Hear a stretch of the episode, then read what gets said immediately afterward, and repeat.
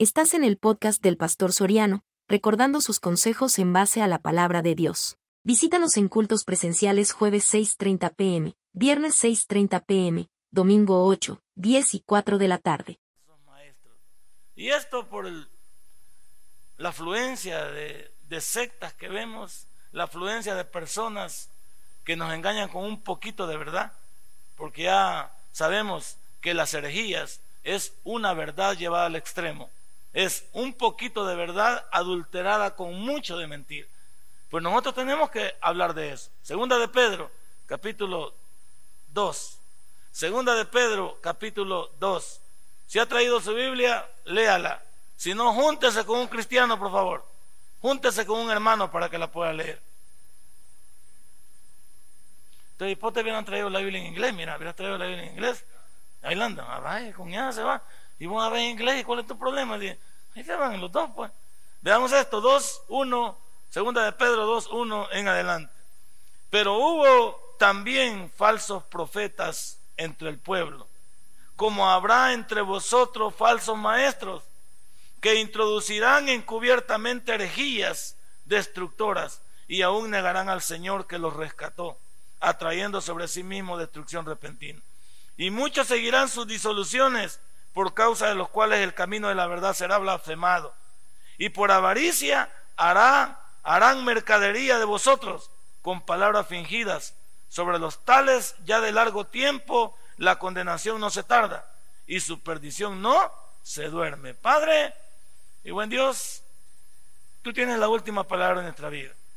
Y por eso en esta hora vamos a hablar de todas estas situaciones que rodean, Señor, nuestra fe y todas estas cosas que rodean el mundo y lo está haciendo pedazos, porque simplemente hay personas que adulteran la verdad y engañan, y aquí lo dice con mucha astucia. Gracias a mi Dios porque esta iglesia creemos que está enseñada, y ese es el objetivo de este pastor, estar enseñados cada uno de nosotros para poder representar bien a Cristo en esta tierra y poder defender nuestra fe. Gracias por la escuela bíblica, gracias por cada maestro que no está engañando a los niños, sino que los está instruyendo en la palabra de Dios. En el nombre de Cristo Jesús hemos orado. Amén y amén. Si le sirve, si le sirve a usted de introducción esto y le sirve para su vida, quiero decirle que en nuestra iglesia, y esto no es nuevo, sino que desde la iglesia central se ha aprendido, que cada maestro antes de dar su clase se le debería revisar qué le da al niño. Deberían de revisar sus ayudas visuales, deberían de revisar su clase que trae, porque un maestro que venga mal preparado preparará mal a las futuras generaciones de nuestra iglesia. No es fácil hablarle a un niño mentiras porque un niño lo va a creer, pero cuando llegue la confrontación de la verdad, va a ser un poco difícil convencerlo de lo que nosotros le dijimos en un primer momento y estábamos equivocados. Lo mismo sucede en, nuestro, en nuestra vida de adulto en una iglesia como esta. No pueden pararse cada, cada día o cada domingo pastores en púlpitos que no estén preparados y no sepan qué van a enseñar. Una de las cosas que debe haber elemental para cada uno de nosotros es, ¿sabemos lo que enseñamos? ¿Lo conocemos?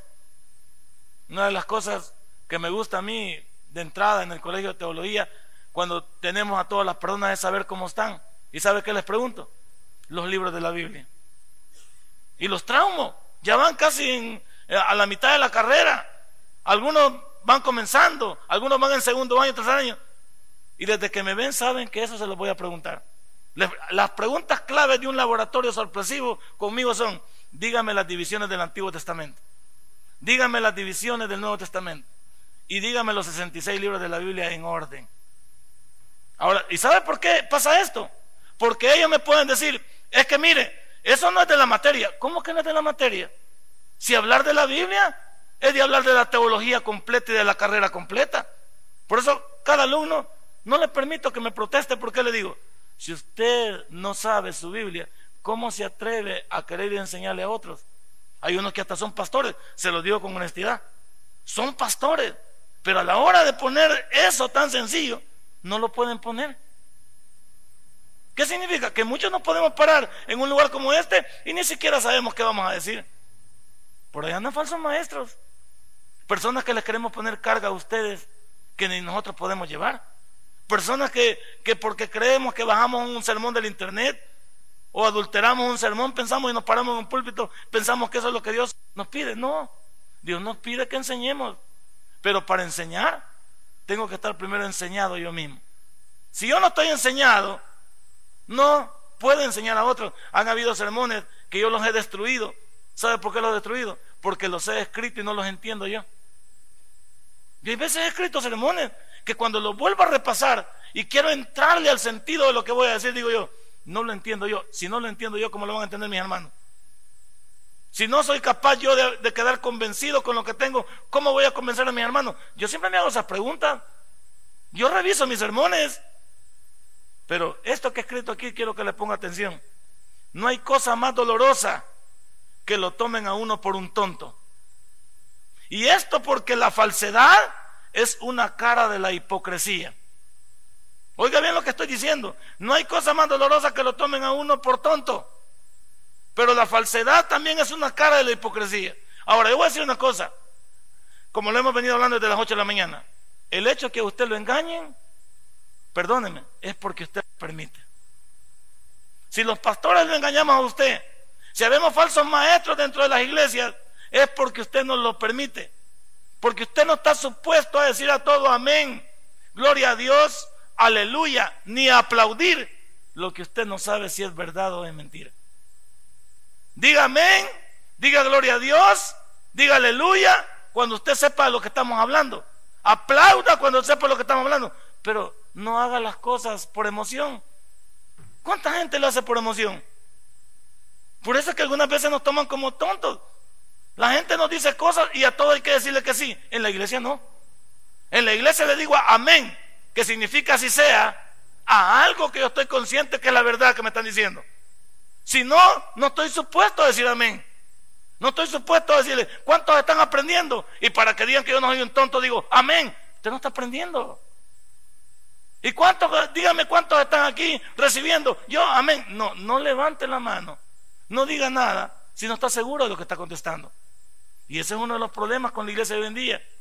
Por eso los falsos maestros agarran, nos agarran de base y nos convencen y nos llevan por camino equivocado. ¿Cómo es posible que Jim Jones se llevara casi que a 2.500 personas a la Guyana francesa, los haya convencido sacándolos de Estados Unidos, haya ido puesto a un lugar allá y los haya convencido para seguirlo. Que la figura de Jim Jones para esa secta era, él era el papito. Así le llamaban, el papito. Él eh, tenía dominio sobre las mujeres de los hermanos, tenía dominio sobre los hijos de los hermanos, él dictaba las órdenes en ese lugar. ¿Y qué terminó cuando Estados Unidos le puso jaque mate a Jim Jones en la Guyana francesa por todas las atrocidades que estaban dando, violaciones, estaba la, familia estaba destruida, él tenía todo el harén de mujeres, a, él se acercaban, los hombres no podían decirle nada, él tenía un séquito de guardaespaldas que mataba al que se le ponía el brinco. Cuando Estados Unidos lo sitió, ¿qué dijo Jim Jones? Los convenció a todos que se envenenaran. ¿Y sabe cómo comenzó? Le dijo a los hombres, ustedes van, y a las mujeres, ustedes envenenan primero a sus hijos, después envenenan a las mujeres y por último se envenenan los hombres. Y todos le obedecieron a este hombre. Todos terminaron convencidos y hubo una matanza en ese lugar.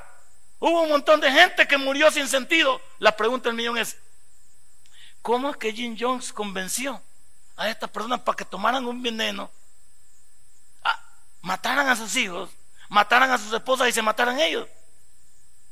Pero no es nuevo. Adolfo Hitler convenció a 80 millones de personas y les dijo que él era el tercer Reich. Los convenció tanto, los llevó tanto, los llevó a una guerra, los llevó a un, a un desastre completo, que Alemania quedó destruida allá por 1945. Quedó destruida, quedó dividida también. Hasta hace poco que la, Alemania es unida. No porque había quedado en una Alemania oriental y una Alemania occidental. Un muro los dividía. ¿Cómo es que Adolfo Hitler convenció a 80 millones de personas para decirles que él tenía la solución para el mundo? Y oiga, pero es que esto es lo más fatal para mí. Vamos a ser correctos. Hablar de un alemán ¿Cómo se imagina usted un alemán? Un alemán es un chele, alto, bien constituido. Pero Adolfo Hitler era más fellito que yo, yo por eso estoy alegre. Adolfo Hitler era más fellito que yo, con un bigotillo pequeñito, un poco, un poco así, este, ¿cómo se llama? Eh, eléctrico.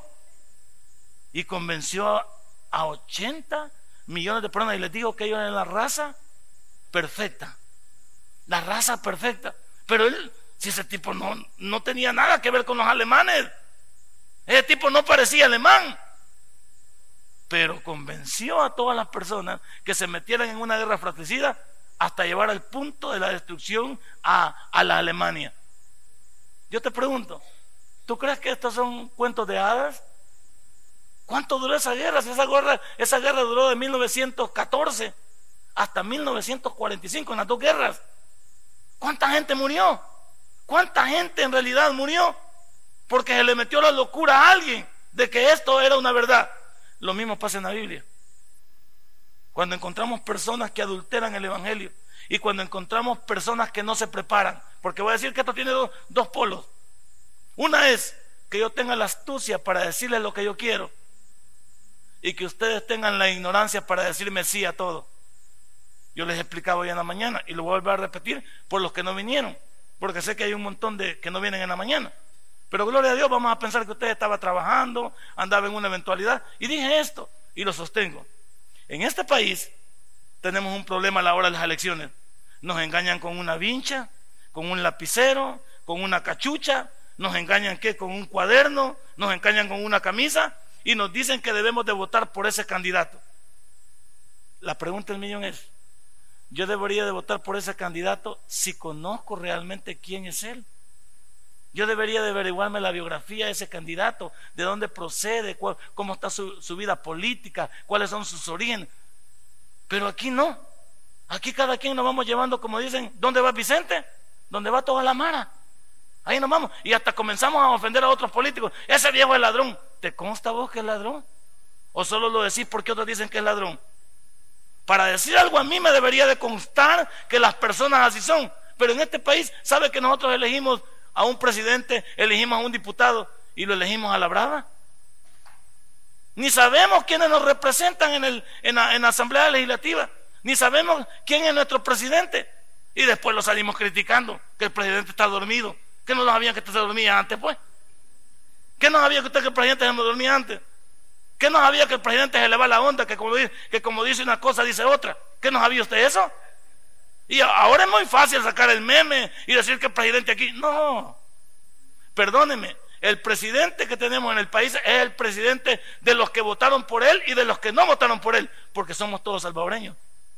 El punto es este, ¿por qué criticarlo hasta después si pude averiguar que el maestro se dormía, que el maestro padecía de amnesia?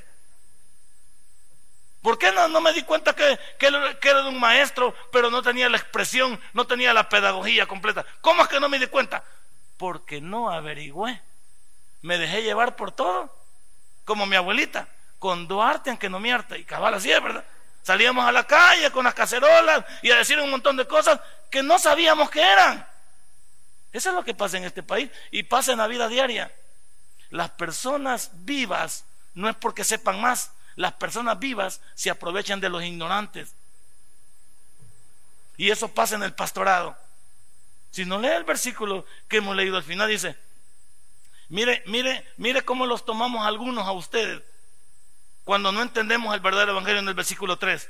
Y por avaricia harán mercadería de vosotros con palabras fingidas.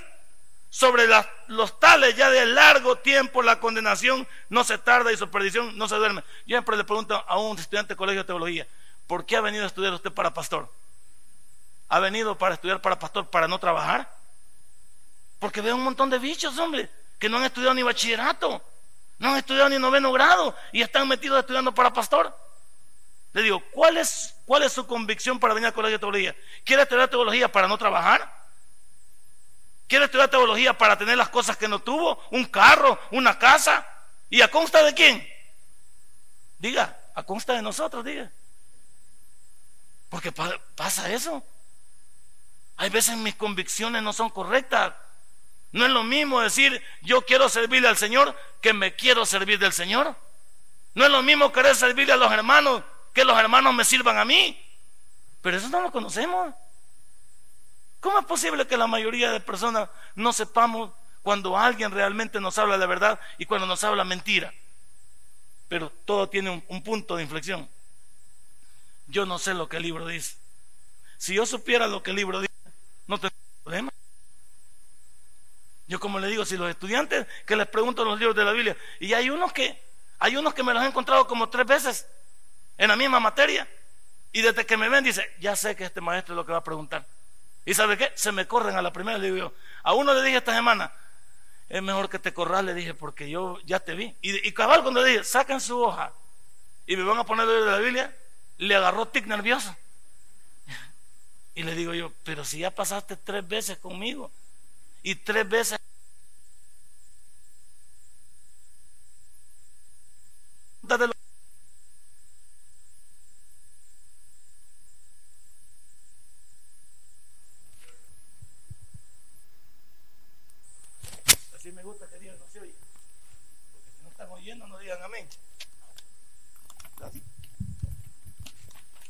Y le digo, si tú ya sabías que te iba a preguntar y sabes que venías con el pastor Soriano, ya sabías que podías, ¿por qué no te los aprendes?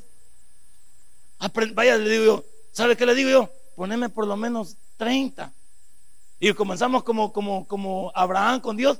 Va, pues no me digas 30, decime 15, va. No me digas 15, pues decime aunque sea 6, va.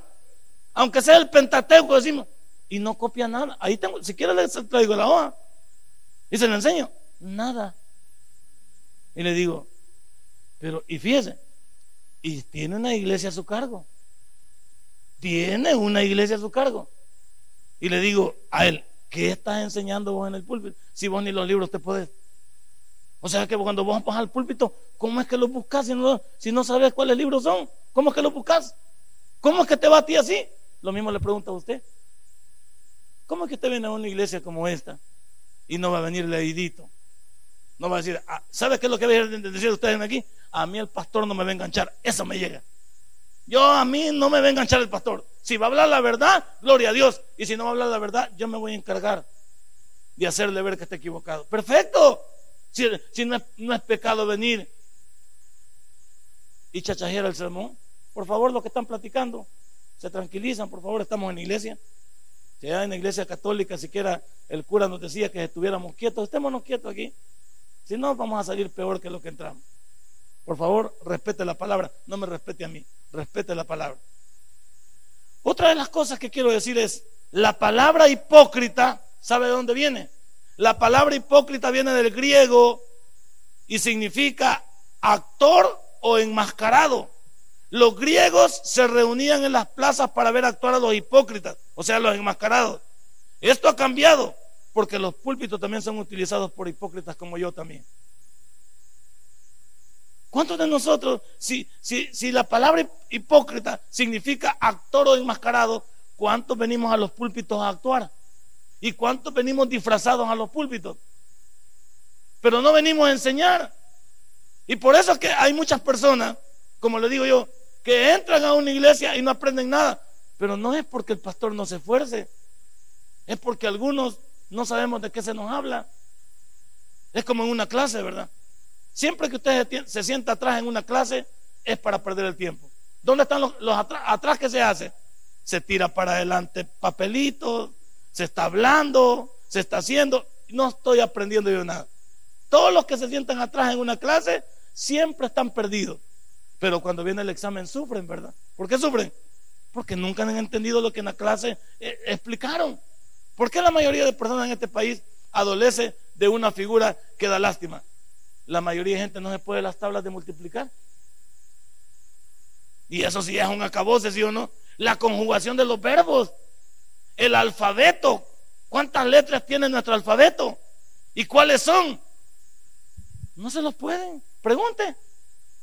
Pregunta 7 por 8. 7 por 8, permítame. 7 más 7, 14. Y 7 15, 16, 17, 18, 19, 20, 21, 21. Este, más 7.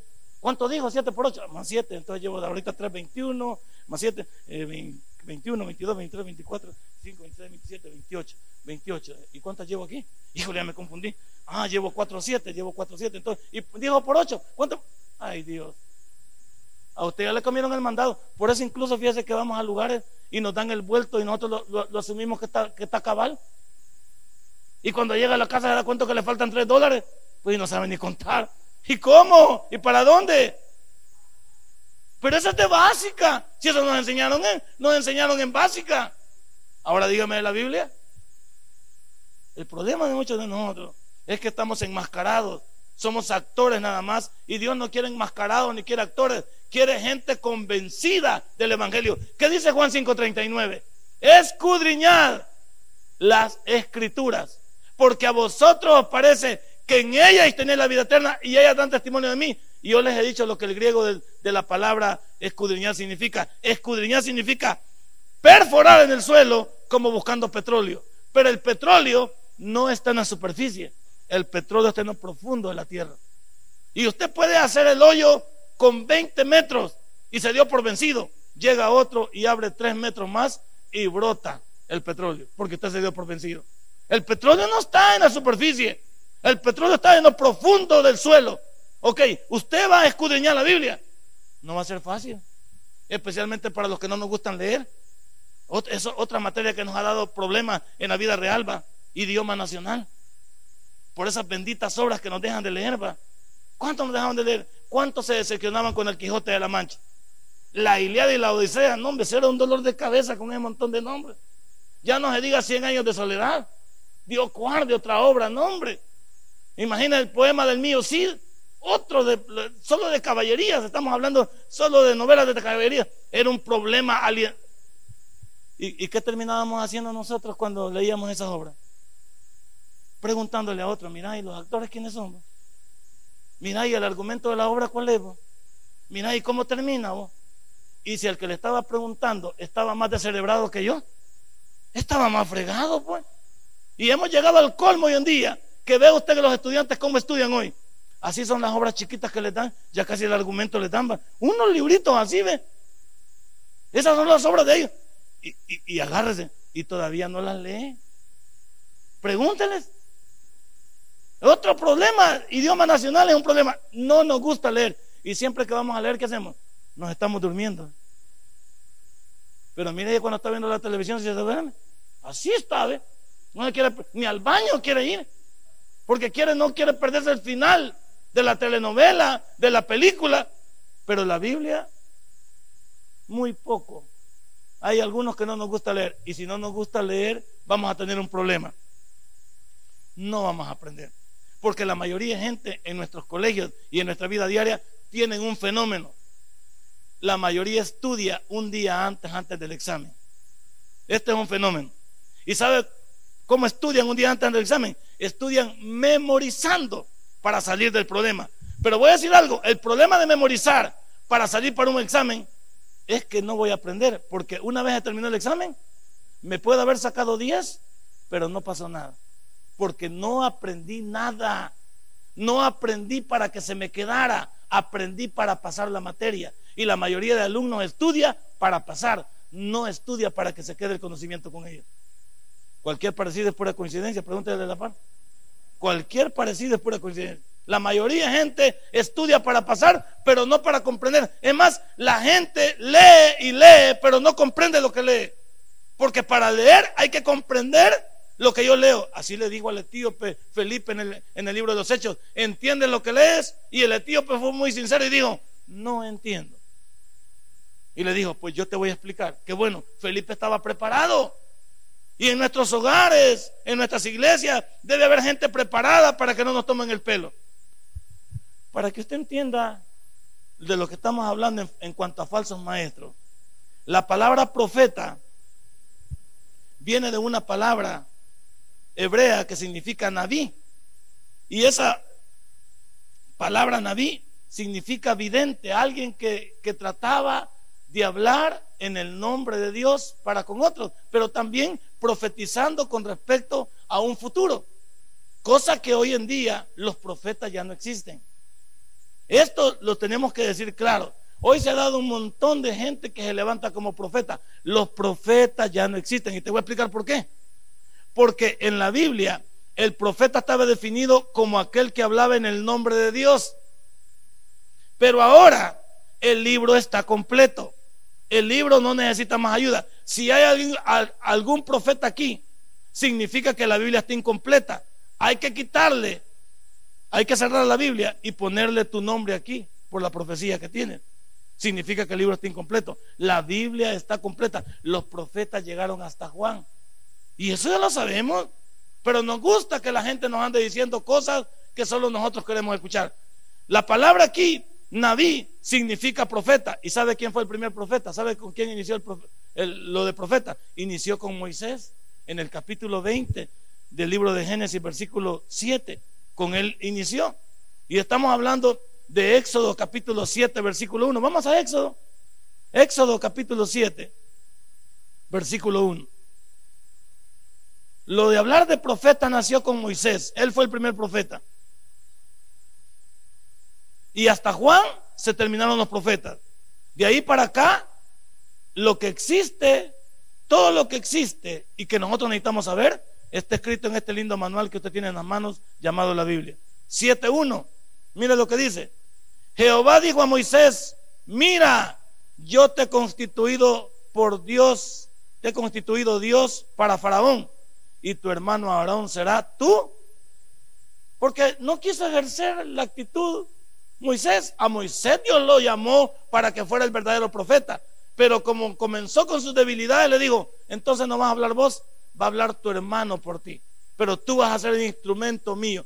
El profetismo entonces en el Antiguo Testamento inició con Moisés. Él fue el primer profeta. Y el último de los profetas ha sido Juan. ¿Y cómo le compruebo yo? que los profetas llegaron hasta Juan y que la Biblia es el manual al cual debemos nosotros de acudir en nuestras dudas. Fácil, el libro de Hebreos. Vamos a Hebreos y vamos a entender lo que estoy explicando. Ya nadie te puede hablar nada porque ahora Dios nos habla a través del libro, a través de la Biblia. Ahora vamos, veámoslo. Hebreos capítulo 1. Mire lo que dice. Dios, habiendo hablado muchas veces y de muchas maneras en otro tiempo a los padres por los profetas. Ahí está el Antiguo Testamento. En estos postreros días nos ha hablado por el Hijo, Jesucristo, a quien constituyó heredero de todo y por quien asimismo hizo el universo, el cual siendo el resplandor de su gloria y la imagen misma de su sustancia, y a quien sustenta todas las cosas con la palabra de su poder, habiendo efectuado la purificación de nuestros pecados por medio de sí mismo, se sentó a la diestra de la majestad en las alturas, hecho tanto superior a los ángeles, cuanto heredó más excelente nombre que ellos. Porque a cuál de los profetas dijo Dios jamás, mi hijo eres tú, yo te he engendrado hoy y otra vez yo seré el Padre y él me será a mí por hijo. Y otra vez, cuando introduce el primogénito en el mundo, dice, adórenle todos los ángeles de Dios, ciertamente de los ángeles dice, el que hace a sus ángeles espíritu y, a sus ministros llama de fuego.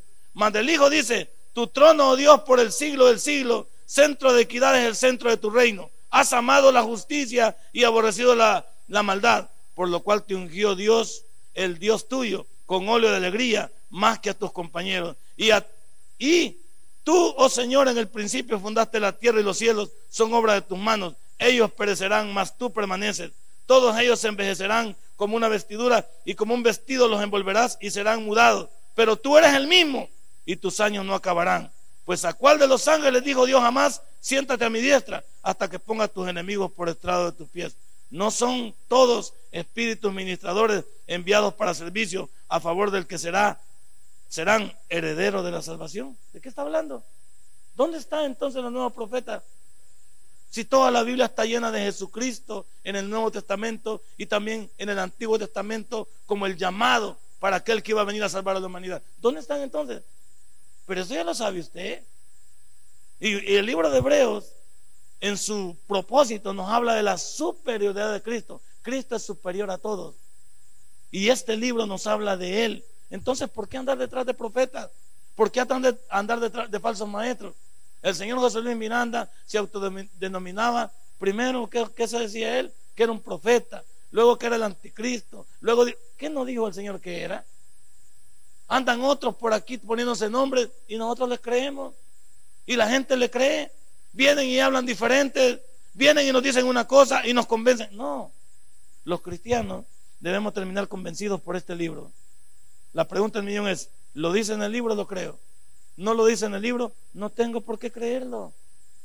Ah, el que me quiere engañar, agarre el libro y lo quiere hacer a su manera. No es a su manera. La Biblia no es un texto fuera de contexto para tener un pretexto.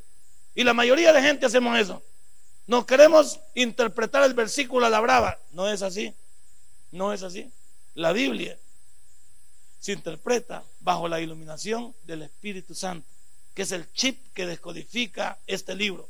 Por eso la gente puede leer este libro. El mundo puede leer este libro. La gente tiene en sus, en sus bibliotecas este libro.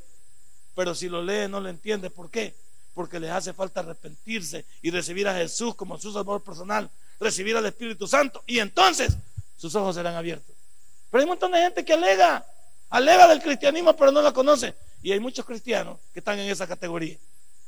Son personas que les gusta la Biblia, les gusta las iglesias, pero no comprenden nada. Ahora, ¿qué es falsedad? ¿Se ha hecho esta pregunta usted? ¿Qué es falsedad? Veamos Apocalipsis 19:20. ¿Qué es falsedad? Apocalipsis 19:20.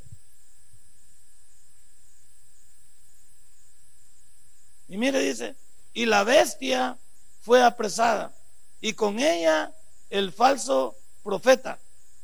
Había hecho delante de ella las señales con las cuales había engañado a los que recibieron la marca de la bestia y habían adorado su imagen. Estos dos fueron lanzados vivos dentro de un lago de fuego que arde con azufre. El enemigo es astuto. Desde el libro de Génesis capítulo 3, cuando la serpiente se presenta ante Eva, logró convencer a los primeros seres humanos para que se rebelaran contra Dios. No es nuevo.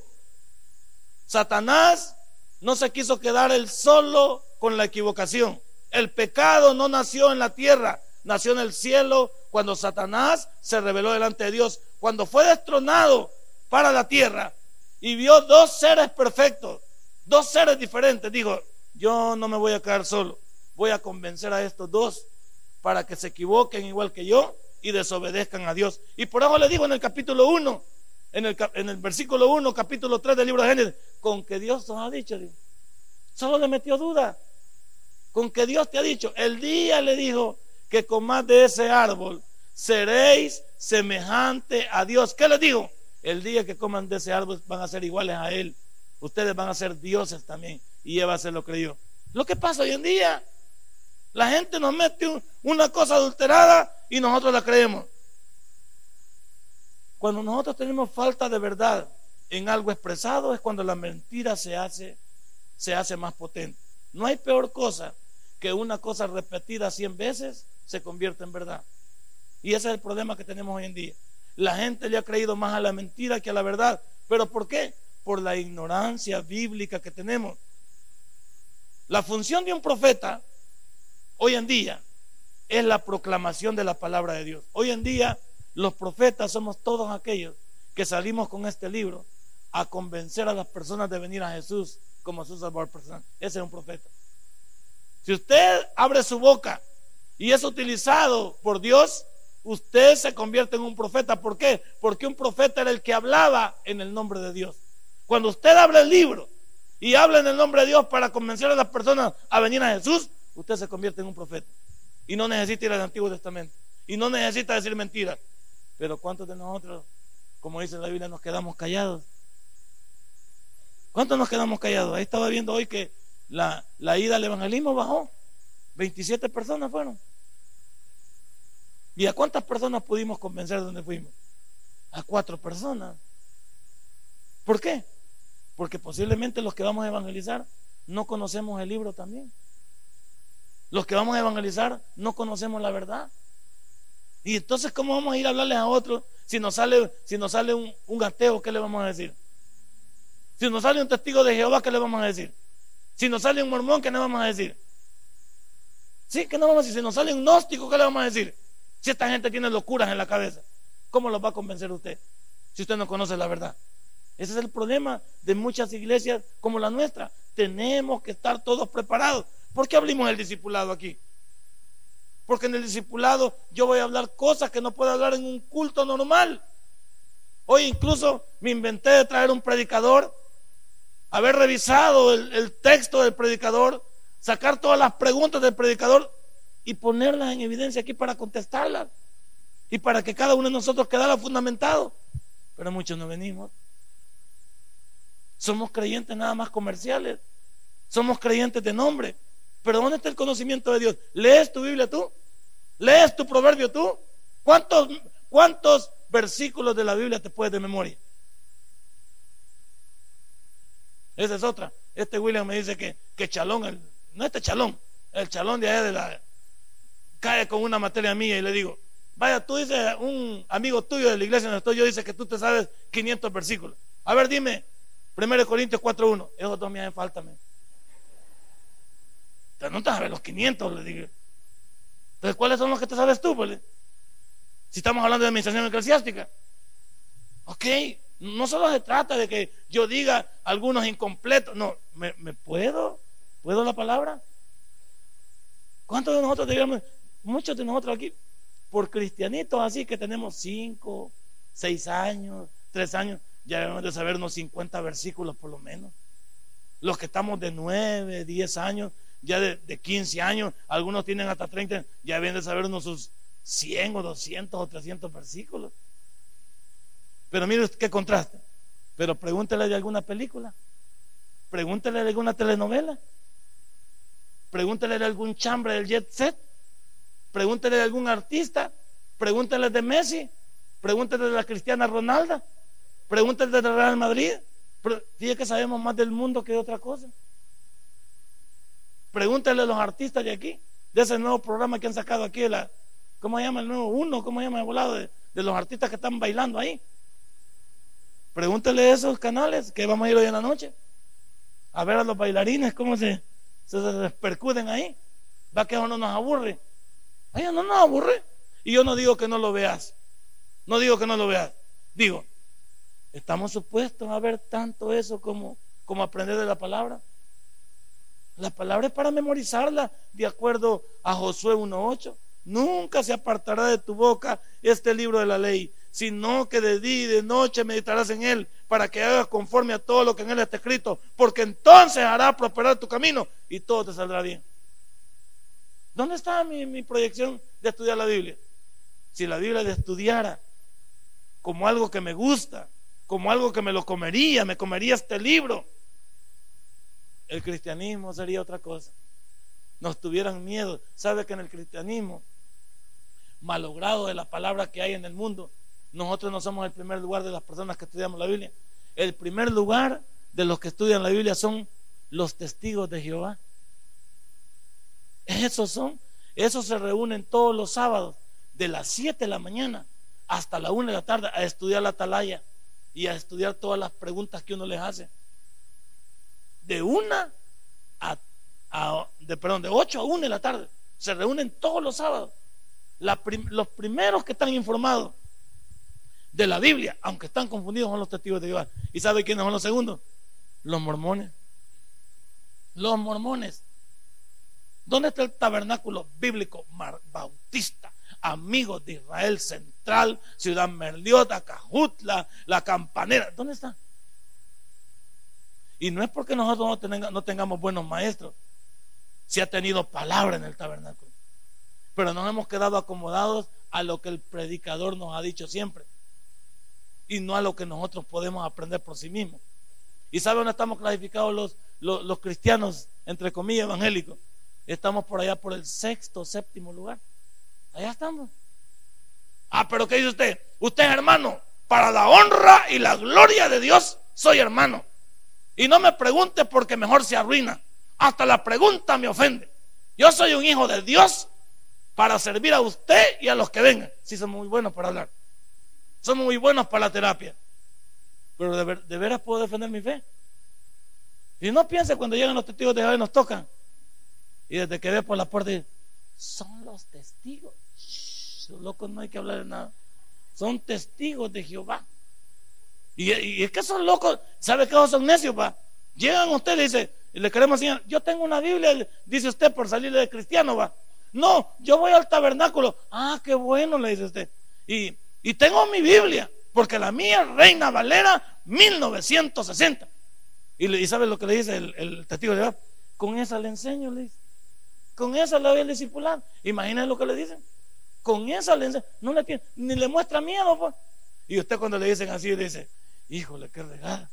Pero bien, ya estoy metido en el rollo, dice usted. Y dice, a ver que prepare cafecito y prepare pan que yo le voy a dar su estudio bíblico. Y ahí usted no dice nada, ¿va?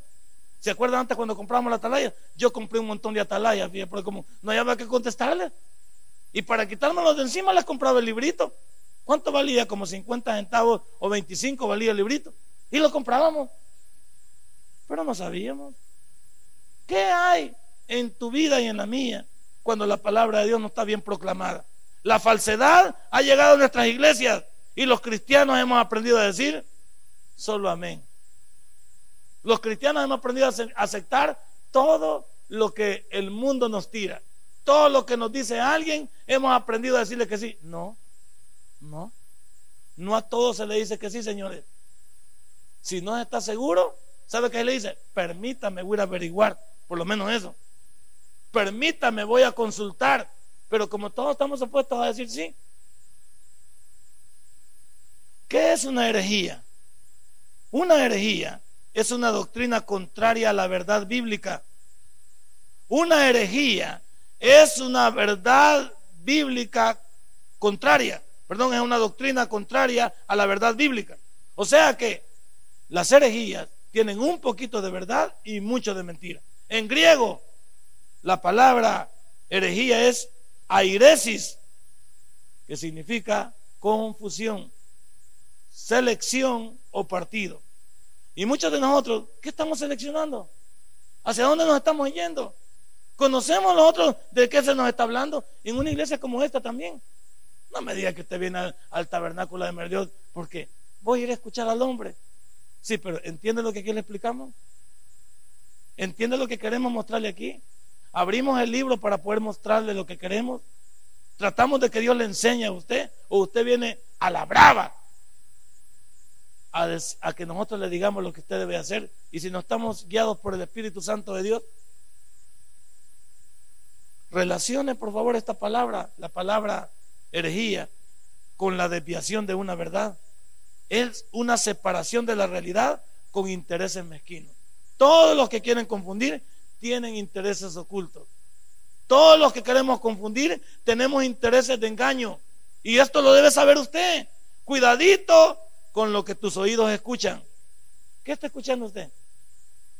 Cuidadito con lo que sus oídos escuchan. No todo lo que se le dice está bueno. En la Biblia, los falsos profetas están en tres categorías. Los que adoran falsos dioses, la teoría del accidente y los que falsamente afirman que han recibido mensajes de Dios. Y todos están hablando de lo mismo. Los falsos profetas son aquellos que adoran a dioses falsos y tienen sus textos bíblicos. También son aquellos que caen en la teoría del accidente según Mateo 16, 21. Ahí lo puede ver. No tengo tiempo yo de explicárselo ahorita porque el tiempo ya nos comió. Pero sí también decirle que los que falsamente afirman que han recibido mensajes. ¿Cuánta gente dice, Dios me ha hablado? Y esa, e, e, esa es la palabra más cómica que hay de los predicadores y de todos los que nos queremos hacer y llamar su atención. Dios me ha dicho. Y Dios me ha dicho que tenés que escuchar. ¿Ya ha oído usted expresiones que ya están de moda? Hay pastores que se atreven a decirle, Dios me ha dicho que yo debo dormir con tu esposa hoy. Y hay semejantes dundos que prestan su esposa. Dios me ha dicho que tu hija antes de casarse debe dormir conmigo la primera noche. Y anda de eso hay. Anda de eso hay. Y la gente no dice nada. Dios me ha dicho que usted me debe dar las escrituras de la casa para poder ir a enajenar ese bien y ponerlo al servicio de Dios. Dios me ha dicho que usted me dé ese vehículo, pero es el único que tiene que mandar a pata usted, pues. Es tal vez un machete para trabajar. Dios me ha dicho que no desaparezca que me dé ese vehículo y lo vamos a vender para poder hacer obra aquí en la tierra. ¿Es cierto todo eso? Dios me ha dicho también que ya no debo tener solo una mujer. Dios me ha dicho, me ha abierto los ojos, que ahora debo tener cinco más. Así que hermanas, prepárense. Que van cinco hermanas más y van a dormir todas conmigo. Y van a vivir todas en la misma casa. Y a mi esposa ya le hablé que todas van a llegar ahí. Y ella dice, estoy de acuerdo. Ya la convencí a ella. ¿Es verdad todo eso? Y no me diga que no anda en el ambiente y no me diga que no es cierto, que hay gente que cae en eso. ¿Y cómo se quedan? Calladitos, ¿no? Calladitos, ¿no? Solo aprendemos a decir sí, porque alguien nos dijo. Y yo le digo, con una palabra me los convenzo. Cuidado con tocar al ungido de Jehová. Eso significa, si usted se revela contra mí, Dios se lo va a acabar. Ah, vaya. Esa es la defensa de los predicadores. Dios va a proteger al que se guarda para él. Al sinvergüenza tiene que terminárselo. ¿Conoce usted eso? Hágalo. Y eso lo vemos. Lo vemos en el ambiente. Y la gente le cree. Ahí no salen los, salen los canales eso. Mándenos 100 dólares y, tal cosa. Y usted manda los 100 dólares. Y aquí le duele dar una ofrenda. Y aquí le duele comprar una Biblia que hasta está pidiendo rebaja. No somos engañados.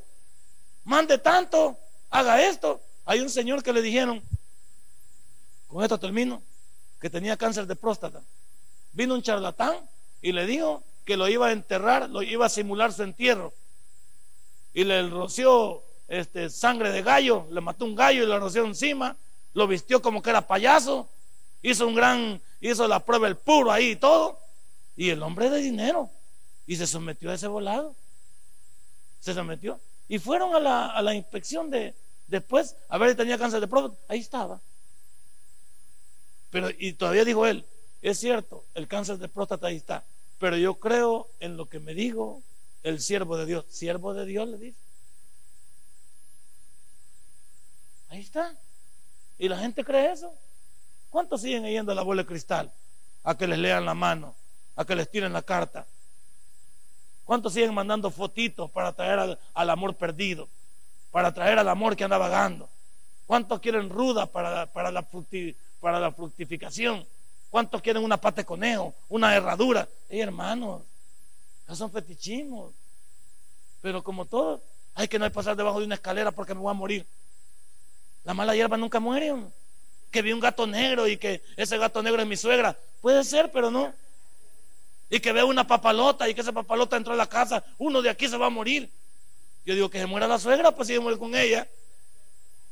Solo somos bayuncadas aquí en la cabeza. ¿Por qué somos un montón de bayuncadas? porque no conocemos la palabra de Dios. Si conociéramos la palabra, no anduviéramos hablando un montón de bayuncadas. Y eso, ¿dónde está, pastor? ¿Qué sabe? Como dijo alguien por ahí, de todos los libros de la Biblia católica, de los que están puestos ahí, además de los que tiene nuestra Biblia, los únicos de los libros válidos para poder leerlo es primero y segundo de Macabeos, porque estudia la historia de un pueblo diferente, revelado contra el enemigo.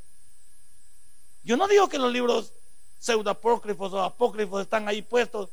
Sí, habría que leer de esos libros y respetar solo la historia de primera y segunda de Macabeos, porque nos hablan de la historia de los Macabeos rebelándose contra el pecado. Pero usted tampoco lo sabe. Y cualquier Biblia le presentan. No, nuestra Biblia tiene 66 libros, 39 en el Antiguo y 27 en el Nuevo. 66 libros completos. Eso es lo que tenemos. Y nuestra versión de Biblia es 1909. Pero concordamos con la Vulgata Latina de los católicos, no hay problema. Concordamos con la de los testigos de Jehová, es la misma. Lo que pasa es que ellos han ido nada más mochando, quitándole lo que no les parece, quitando lo que les afecta. Nosotros no podemos quitarle nada. Porque este libro dice que no se le puede quitar ni. Va. Déjenlo como está, hombre. Ahí está. Igual que uno un estudiante también de la Biblia me quiso sorprender en el colegio de teología y me dice, pastor, le tengo una nueva, le he conseguido el último, le he conseguido la Biblia del diablo. Yo le digo, hijo, qué lástima la tuya, porque ni me puedo esta todavía. Y me comienza a leer la Biblia del diablo, me queda con ella. Imagínense esos vos bajando la Biblia del diablo, ni siquiera saben. Así andamos, queriendo impresionar a la gente. Ahí andamos leyendo libros Lea su Biblia. Ahí andamos leyendo un montón de... Lea su Biblia. Si todos los que han hecho un libro cristiano, por fuerza, tendrían que haberlo sacado de aquí. Si no, no tiene ningún sentido. Pero como nosotros somos impresionables, eso no lo sabía. ¿Y cómo lo vas a saber si no lees la Biblia? A mí me tenía engañado el pastor Soriano. No, no te tenía engañado. Es que vos no lees la Biblia. Si yo no te voy a decir en un sermón los 31.174 versículos que tiene esta Biblia, es imposible. Ni en todos mis sermones te puedo decir esa cantidad. Pero tu deber es culturizarte, leer tu Biblia. ¿Qué decimos los pastores? Lea su Biblia. Lea su Biblia.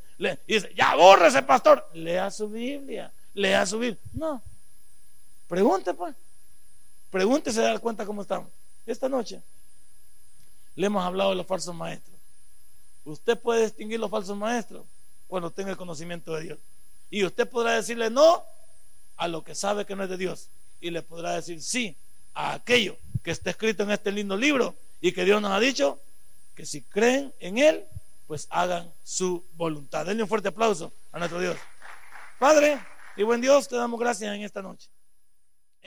Si este mensaje ha impactado tu vida, puedes visitarnos y también puedes buscarnos en Facebook como Tabernáculo Ciudad Merliot. Sigue con nosotros con el siguiente podcast.